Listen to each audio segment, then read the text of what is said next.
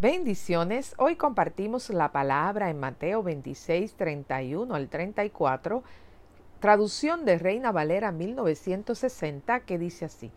Dijo también el Señor, Simón, Simón, he aquí Satanás os ha pedido para zarandearos como a trigo, pero yo he rogado por ti que tu fe no falte, y tú, una vez vuelto, confirma a tus hermanos. Él le dijo, Señor, dispuesto estoy a ir contigo, no solo a la cárcel, sino también a la muerte. Y él le dijo, Pedro, te digo que el gallo no cantará hoy antes de que tú niegues tres veces que me conoces. Bendita palabra del Señor. Vamos a estar hablando de cuando Pedro fue zarandeado. Lo vamos a dividir en dos audios, vamos a hablar uno hoy y mañana vamos a hablar la segunda parte. Ese día donde Satanás te pide para zarandearte. Zarandear es mover con violencia hasta sacar de ti todo lo que no es de Dios. El enemigo te pide para zarandearte con la intención de sacar de ti todo lo que a Dios no le agrada para avergonzarte. Pero Dios le permite que te pueda zarandear porque Dios confía en ti. Dios confía que lo que Él ha depositado en ti es firme y además esto te ayuda a afirmar tu fe. Todo lo que hay de Dios en ti, Dios quiere que salga cuando el enemigo te zarandee, porque la idea del Señor es formarte a, tu, a su imagen y semejanza y poderte transformar o podernos transformar para nosotros demostrarle al enemigo que realmente Cristo habita en nosotros.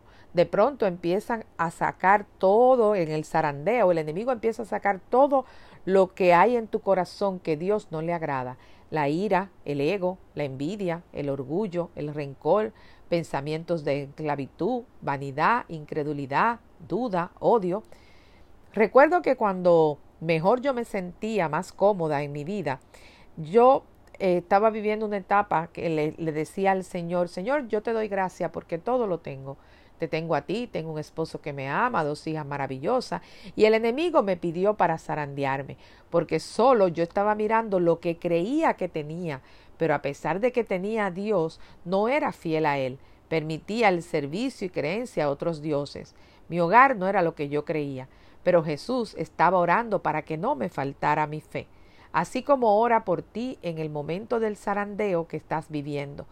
Pero Pedro amaba tanto a Jesús que pensaba que no lo iba a negar, pero en el momento del zarandeo, cuando vio a su líder débil, se asustó tanto que por miedo lo negó y el enemigo le quiso acusar diciendo fallaste, no fuiste fiel cuando pensaste en el dolor en tu carne y en que te podían hacer lo mismo, fallaste.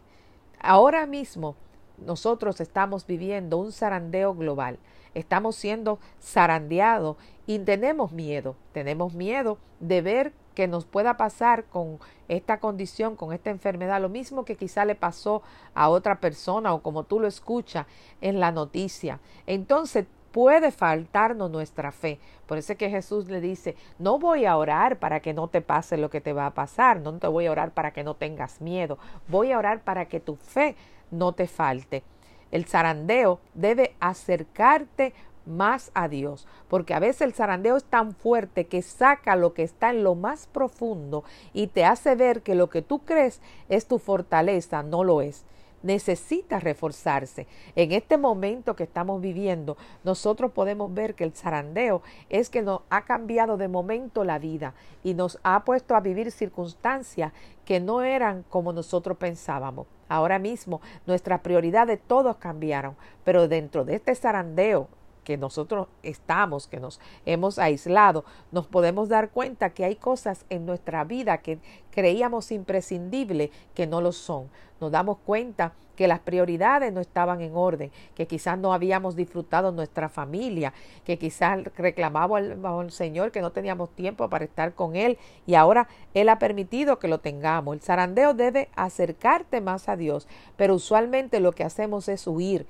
Pero en la presencia de Dios hay plenitud de gozo, el yugo se pudre. Por eso el Señor permite el zarandeo. Ahora en este momento que todos estamos en la misma posición, porque ahora mismo lo que yo tenía por costumbre, lo que tú tenías por costumbre hacer, resulta que no lo puedes hacer de la misma forma.